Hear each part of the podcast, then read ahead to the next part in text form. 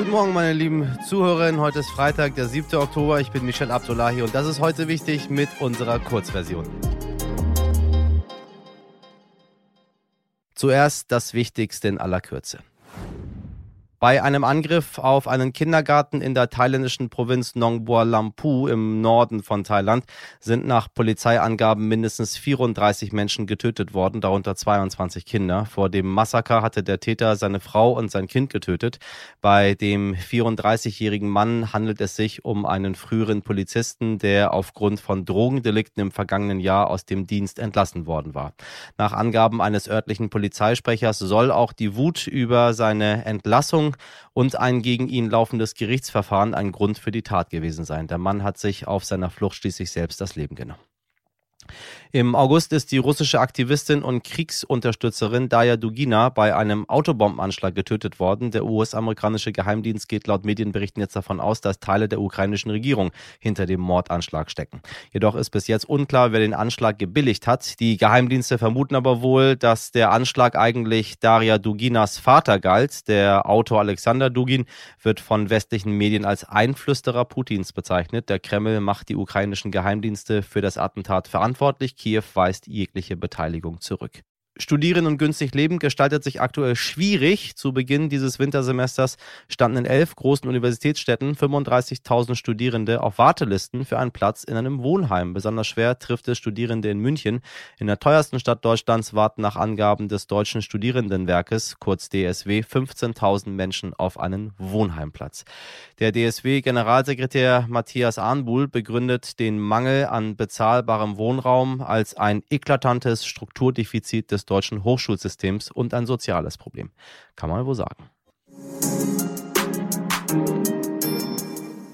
Vermutlich wegen eines falsch sitzenden Kopftuches lebt Mahsa Amini heute nicht mehr. Seit die 22-Jährige Mitte September nach ihrer Festnahme im Iran starb, protestieren Menschen im Iran und weltweit gegen die Regierung. Wir sprechen heute mit einer jungen Iranerin, die denselben Vornamen trägt. Mahsa ist 28 Jahre alt, sie lebt in Berlin und ist heute mit einer Frau zusammen. Seitdem die Menschen im Iran protestieren, geht auch sie auf die Straße. Sie sagt, ich liebe den Iran, aber der Iran hat mich auch krank gemacht. Seit 2016 ist Mahsa in Deutschland, ihre Familie ist immer noch in der Heimat.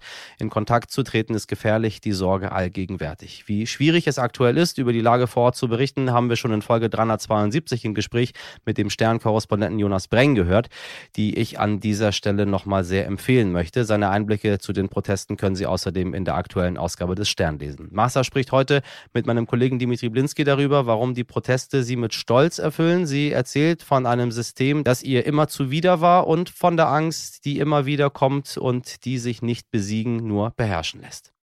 Massa, ich grüße dich. Hallo. Hallo.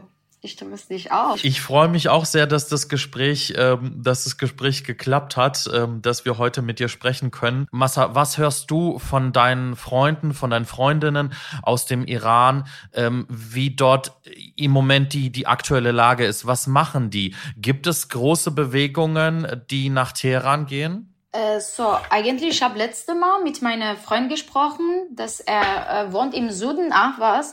Und da ist eine kleine Stadt und äh, die haben vor die andere Protest zu viele Verhaften und äh, Todesstrafe bekommen. Deswegen die Stadt hat zu viel Angst, weil die haben zu viele äh, einfach äh, verloren haben. Deswegen die haben ein bisschen äh, so Angst, kann ich sagen. Deswegen die gehen nach Teheran, dass die im Protest sein. Und ich habe letzte Mal gesagt, ich kann nicht zu euch sagen, bleiben zu Hause oder bitte gehen draußen, weil ich, ich bin die Einzige, der weggerannt ist. Und ich kann nicht so andere sagen, geh einfach raus und stopp für deine Freiheit, dass ich zurückkomme. Das ist ganz großen, äh, großen Problem, dass, dass wir gar nicht wissen, was da los ist eigentlich. Und die Videos, was die schicken würden bei Iran International äh, vor äh, Masi Alinejad, dass die gegen äh, Hijab-Religion, äh, Hijab und Religion und die alle äh, so über Feminist, über Frauen und alle macht so viele äh, Sendungen über den äh, großen Diktator, über unsere äh, Regime einfach. Die bekommen zu viele einfach Videos. Ich kann nicht in sein ihre Telegram gehen, weil ich muss jeden Tag so weinen vor denen. Nur weil die die haben kein Problem mit, mit Handtuch, äh, mit äh, Kopftuch oder irgendwas. Die haben Problem mit Sicherheit, mit Wissenschaft mit äh, Regime, die so vielen Problemen, dass die nur Trauen betrifft.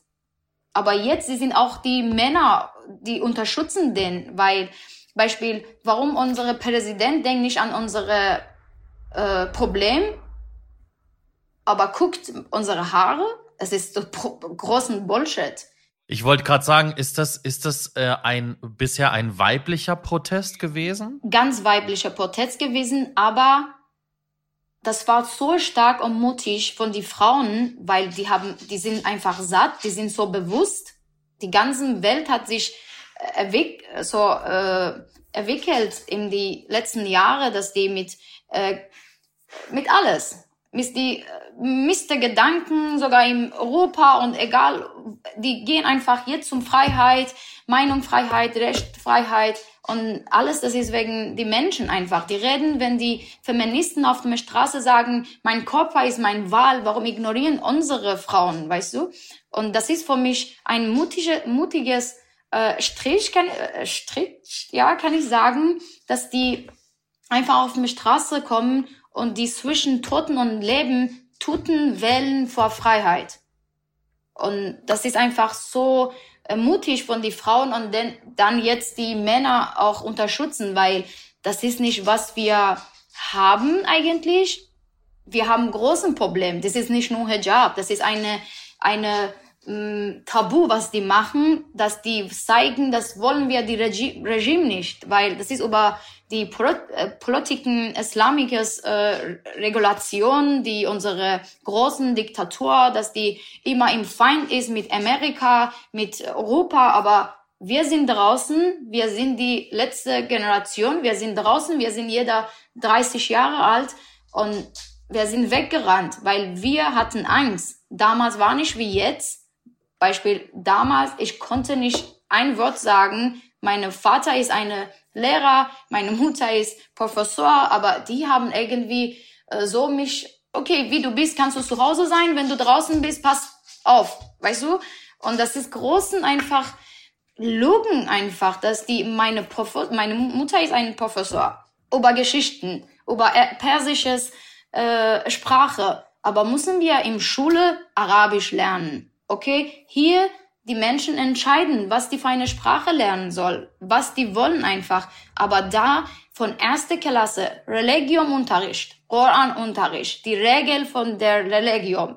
Ich konnte einfach jeden Tag im Schule kotzen. Ich habe als einzige, dass ich immer anders war an die andere, dass die wie andere waren. Ich habe mich versteckt unter den Tisch, weil ich wollte nicht bieten mit anderer Sprache, dass ich nie checke überhaupt. Und das ist einfach satt von alle. Und die sind jetzt bewusst, die wollen einfach Toten oder Freiheit haben. Das war es schon wieder mit heute wichtig für diese Woche. Ich hoffe, Sie konnten viel mitnehmen aus unserer Folge. In der langen Version hören Sie mehr von Mahsa und den Protesten im Iran und außerdem spannende Einblicke in die Team Wallraff-Recherchen zu Burger King. Themen, Fragen, Kritik, Sie wissen immer gerne an heute wichtig at stern.de. Mich hören Sie am Montag wieder, wenn Sie mögen, ab 5 Uhr. Ich wünsche Ihnen einen schönen Freitag und ein schönes Wochenende. Machen Sie was draus. Ihr Michel Abdullahi.